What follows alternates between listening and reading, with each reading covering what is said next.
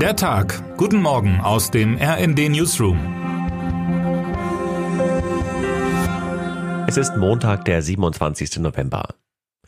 Man kann sich das seelische Martyrium der Menschen nicht im Ansatz ausmalen, die vor sieben Wochen in den Gazastreifen verschleppt worden sind. Seit 51 Tagen befinden sich hunderte Geiseln hilflos in der Gewalt von Hamas-Terroristen, ohne Kontakt zur Außenwelt. Vermutlich sind sie noch immer unwissend über das Ausmaß des Massakers vom 7. Oktober und haben keine Gewissheit, ob ihre Kinder, Geschwister, Eltern, Großeltern oder Freunde das überlebt haben. Eine Vorstellung, die einen bereits ohne Gedanken an die tägliche Angst der Menschen, psychische und körperliche Erniedrigungen, Folter oder Vergewaltigungen erschaudern lässt. Auf der anderen Seite steht das Leid der Familien und Freunde der Entführten, deren Alltag seit zermürbenden Wochen weiter von Ungewissheit und Angst dominiert wird. Ein ganzes traumatisiertes Land bangt mit ihnen und freute sich, als am Freitag der Horror für die ersten 24 Geiseln endete etwa für den neunjährigen Ohad Munda und die neunjährige Emily Hunt, über deren herzzerreißende Rückkehr meine Kollegen Chen Merai und Imre Grimm berichten.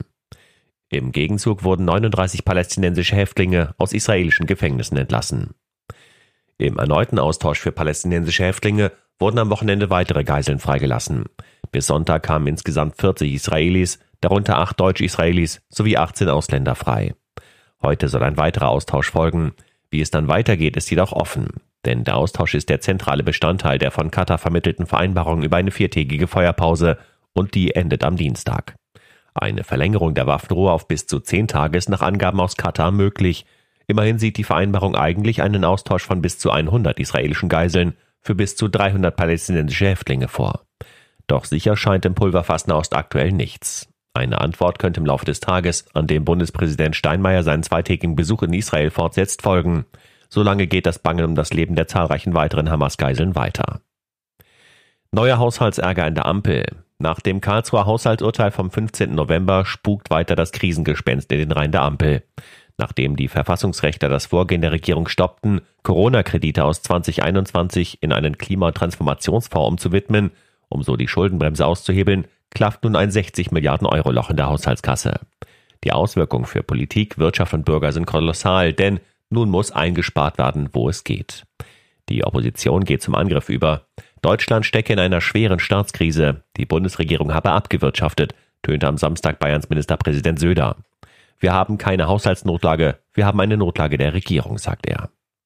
Nach außen versucht diese zwar weiter beruhigend zu wirken, doch hinter den Kulissen fliegen die Pfeile. Nun droht sogar ein neuer Streit. Konkret geht es dabei um die Ankündigung von Finanzminister Lindner, die Energiepreisbremsen zum Jahresende auslaufen zu lassen. Doch das scheint nicht mit der SPD abgesprochen gewesen zu sein, wie mein Kollege Tim Schentivani berichtet. Während in der Ampel also neuer Ärger droht, trifft sich Wirtschaftsminister Habeck heute mit seinen Amtskollegen aus den Bundesländern. In Berlin wollen sie über die Auswirkungen des Haushaltsurteils beraten. Im Anschluss präsentieren der grünen Politiker sowie der bayerische Vorsitzende der Wirtschaftsministerkonferenz Hubert Aiwanger vor der Presse die Ergebnisse der Gespräche. Odo Fröhliche die Weihnachtsmärkte öffnen. Wer sich inmitten der aktuellen Krisenzeit Besinnlichkeit und Glühwein wünscht, kann es mit einem Besuch auf dem Weihnachtsmarkt versuchen. Viele der insgesamt etwa 2500 Weihnachtsmärkte in Deutschland öffnen heute ihre Pforten, um langsam auf die Adventszeit vorzubereiten, die dann ja am Sonntag offiziell beginnt. Auch in den USA beginnt die Weihnachtszeit offiziell heute, zumindest wenn man einen Blick aufs Weiße Haus wirft. Dort stellt die First Lady Jill Biden Anfang der Woche die Weihnachtsdekoration im Amtssitz des Präsidenten der Öffentlichkeit vor. Es darf viel Gold, Kunstschnee und Kitsch erwartet werden. Üblicherweise zieren große Kränze die Fenster und Türen an der Front des Washingtoner Regierungssitzes. Im vergangenen Jahr hatten es 150 freiwillige Helfer vollbracht, im Weißen Haus stattliche 77 Weihnachtsbäume und 83.000 Weihnachtslichter anzubringen. Da wirkt die Tanne vor dem Kanzleramt im Vergleich doch sehr nüchtern.